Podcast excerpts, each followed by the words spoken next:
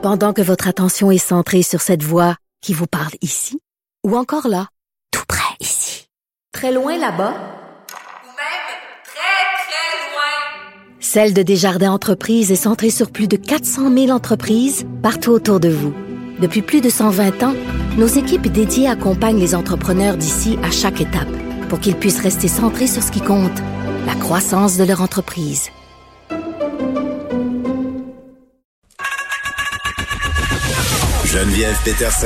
Une animatrice pas comme les autres. Cube Radio.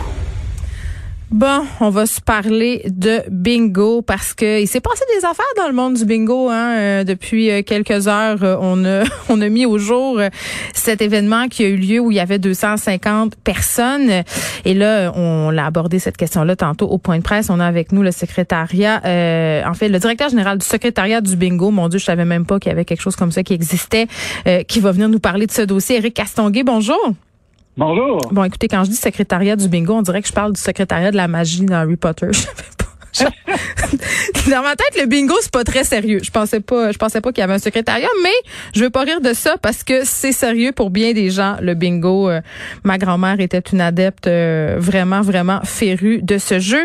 Mais le bon, parlons, M. Castonguay, si vous voulez bien, de qu'est-ce qui s'est passé dans cette soirée de bingo organisée par l'Auto-Québec.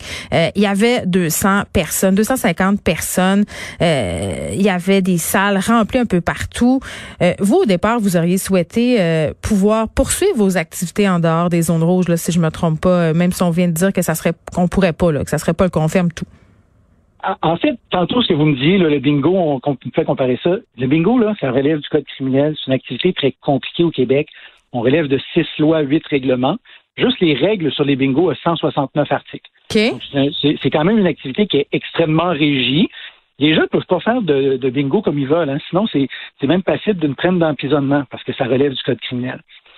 Le code typique de Saint-Jean, puis c'est pour ça que je suis un peu surpris, puis c'est ça qu'on dénonçait un peu la méconnaissance du ministre de la Santé dans notre industrie. Parce que je parle d'une industrie, c'est qu'à la salle de bingo de Saint-Jean, euh, il y a huit types de licences de bingo au Québec cette salle-là, c'est une licence de bingo avec gestionnaire. C'est une grosse salle de bingo qui fait un chiffre d'affaires de plus de 4 millions par année, qui donne pratiquement un million à la communauté. On en a 25 comme ça au Québec.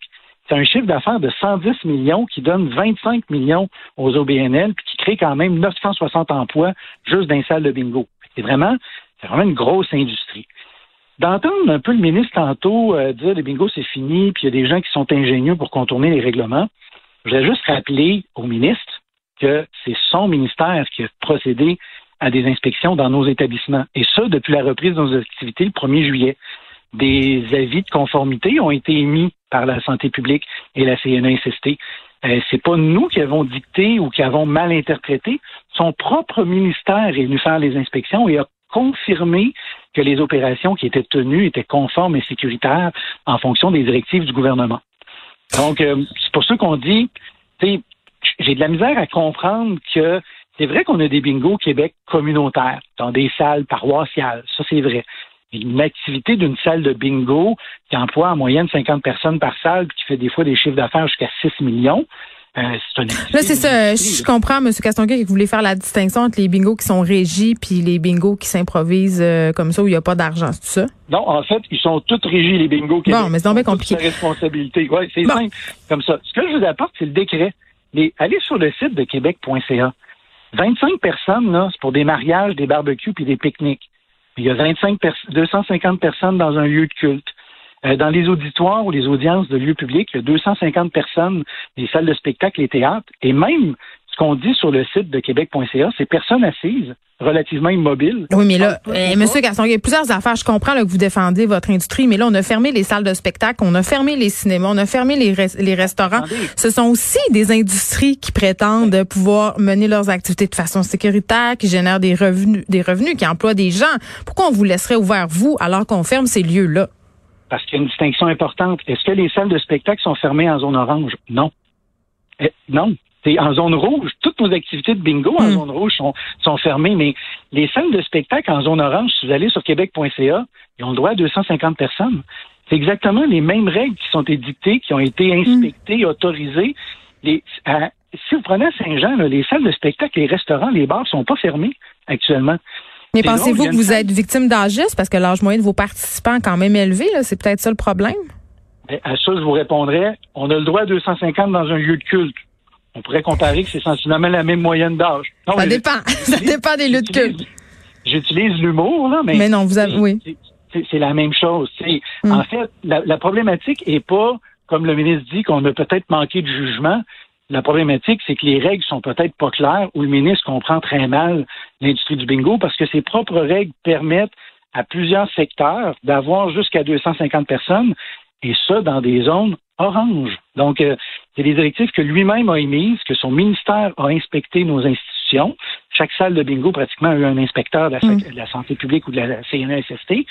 C'est la première fois. C'est pour ça qu'aujourd'hui, on dénonce un peu la méconnaissance parce que en fermant les grosses salles de bingo, je parle pas des activités paroissiales, une grosse salle qui remet 25 millions des organismes à la fin de l'année, qui emploie pratiquement 1000 personnes au Québec, c'est vraiment mal connaître le secteur. Puis de plus, je suis pas un organisme en- OBNL ordinaire qui représente un secteur. Là.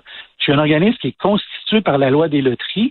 Ma job à moi, c'est de favoriser le développement du bingo, faire la promotion. Ouais, mais la- votre job à vous aussi, c'est de remplir les coffres de l'Auto-Québec. Moi, je pense que c'est ça Non, aussi non, qui fait non, aussi. C'est pas l'Auto-Québec, les bingos. C'est, Ben, pourquoi l'Auto-Québec chapeaute cette activité-là et que tantôt, euh, M. Dubé parle de l'Auto-Québec? C'est une erreur. C'est- une mauvaise compréhension. Les bingos au Québec, ça relève de la sécurité publique de Mme Guilbeault et non pas des finances et de l'Auto-Québec. C'est une branche complètement OK, mais je vous repose ma question. Pourquoi l'Auto-Québec alors chapeaute cette activité-là? De pas chapeauter l'activité de bingo, à chapeauter un jeu de bingo qui se fait en réseau, qui était à ce moment-là dans 11 salles du Québec. Mais c'est, un jeu, mais c'est pas sous l'égide de l'Auto-Québec. La réglementation appartient à la sécurité publique et non pas à l'Auto-Québec.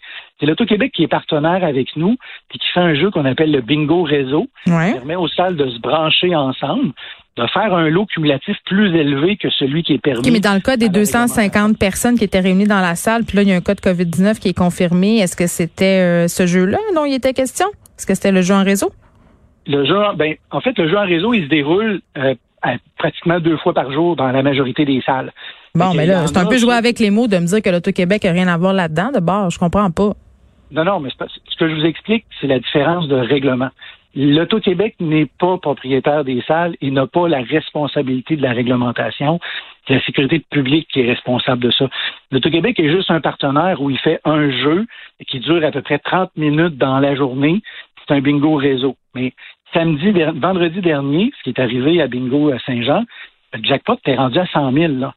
Il y a beaucoup de gens qui sont venus, mais depuis nos, nos reprises d'activité, euh, le 1er juillet, c'est rare que les salles euh, ont beaucoup de gens là, dedans. Là. C'est, une industrie qui a de la misère, les gens sortent pas nécessairement beaucoup de leur maison. Mm. Euh, c'est, un- c'est une exception qu'on a eue vendredi.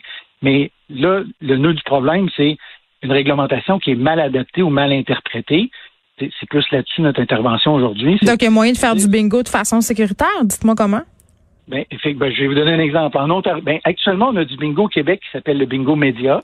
Donc, il est diffusé sur des stations ou des radios communautaires. Vous pouvez acheter vos cartes de bingo dans un dépanneur et jouer chez vous. Ça, c'est une possibilité. Euh, en Ontario, euh, la régie a permis aux salles de bingo de vendre du papier comme ça, puis faire du euh, bingo sur Facebook, euh, Facebook Live ou sur Zoom. Ça, c'était des possibilités parce que ils sont conscients en Ontario, ce qui n'est pas le cas ici à Québec. Une personne là, qui a euh, 20, 30 000 pieds carrés, qui a une salle de bingo commerciale avec un bail de 40 000 par mois, c'est impossible qu'il roule avec 50 personnes dedans ou même 25 personnes. Là. Fait que l'Ontario a fait des flexibilités. Les salles de bingo font du bingo à l'intérieur, sur Facebook euh, Live ou bien sur Zoom. Hmm. Ça lui permet d'avoir de l'argent pour payer le frais fixe. Parce que l'autre problème... Oui, vous n'avez pas de programme d'aide, c'est ça, hein? ben, malheureusement non, parce que tout le monde nous compare à l'Auto-Québec. Prenez le programme Pacte la semaine dernière de Investissement Québec. Ils ont exclu les jeux de hasard parce qu'ils se disent on finance pas l'Auto-Québec. Ben oui, mais moi, je ne verse pas les fonds, euh, l'argent au fonds consolidé. Mais là, si personne Non, comprend, c'est peut-être parce que c'est pas clair aussi. À un moment donné, de dire personne comprend. euh, Ben, c'est c'est là-dessus que je remets la balle aux politiques. Nous sommes dans euh, six lois et huit règlements. Les règles du bingo ont 169 articles. C'est pas moi qui les ai écrits, là. C'est le gouvernement qui a fait ça compliqué. Les autres provinces ont fait de l'allègement réglementaire. Ils ont compris que c'est de l'argent pour le jeu charitable qui est les organismes dans leur province. Il Hmm. faut que le Québec fasse un ménage là-dedans. là. Il faut qu'ils le prennent au sérieux, le bingo. Là. T'sais, parce que c'est comme je vous ai sorti les chiffres tout à l'heure, toutes les licences confondues, c'est 162 millions les revenus l'année dernière pour avoir remis 37 millions aux organismes.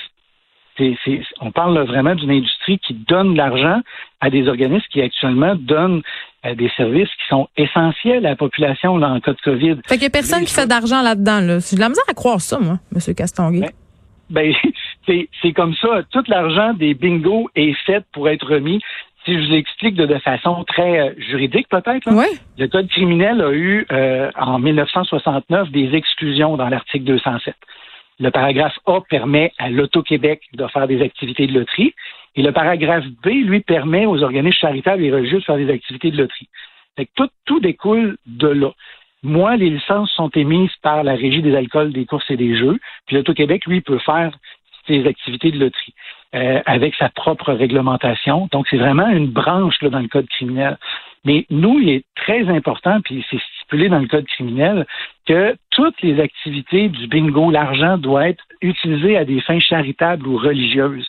Donc, les profits sont redistribués soit à la personne qui gère la salle pour payer les frais fixes puis le personnel, mais le reste des profits sont remis aux organismes. Hmm. Et de là, le 37 millions que je vous parle tout à l'heure, il n'y a personne, même l'Auto-Québec a donné l'année dernière, tout organisme confondu, 18 millions aux OBNL avec des milliards de profits qui versent en plus au fonds consolidé.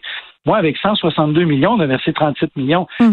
Tout l'argent qu'on fait, elle est là c'est que nous, le bingo, là, en fait, tous les salles de bingo au Québec appartiennent pas à l'Auto-Québec, appartiennent pas au gouvernement, appartiennent à la communauté. Puis on l'a perdu, cette essence-là, avec les, années.